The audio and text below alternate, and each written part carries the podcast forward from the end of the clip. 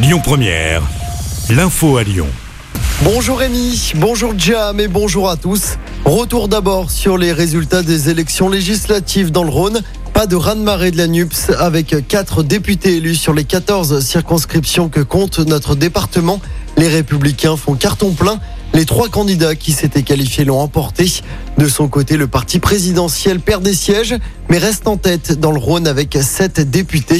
Les résultats complets sont à retrouver sur notre site internet et notre application.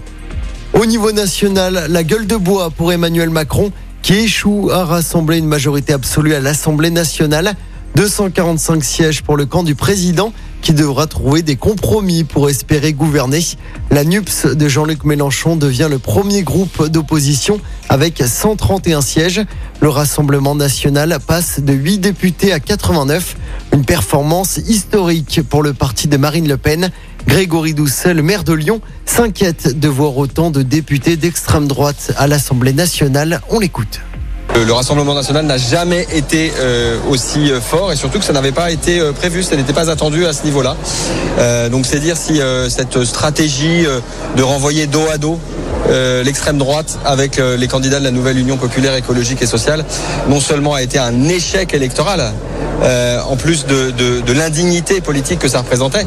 Euh, mais ça, euh, ça met quand même Emmanuel Macron en grande responsabilité. Maintenant, il va falloir qu'il fasse bifurquer sa politique de manière extrêmement significative.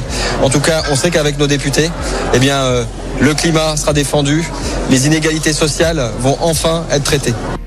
Et un scrutin également marqué par une abstention massive, près de 54%.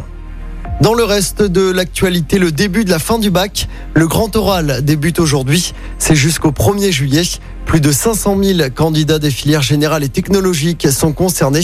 L'oral dure 20 minutes. Les résultats du bac seront eux connus le mardi 5 juillet.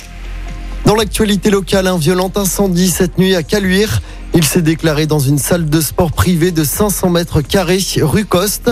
Le bâtiment a été détruit. Une quarantaine de pompiers ont été mobilisés vers 3 heures du matin. L'intervention a duré plusieurs heures.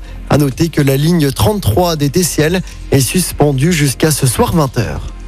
Une bonne nouvelle dans l'actualité, l'homme de 51 ans qui avait disparu depuis samedi après-midi à Marennes a été retrouvé sain et sauf. Il est rentré chez lui. La gendarmerie du Rhône avait lancé un appel à témoins pour tenter de le retrouver.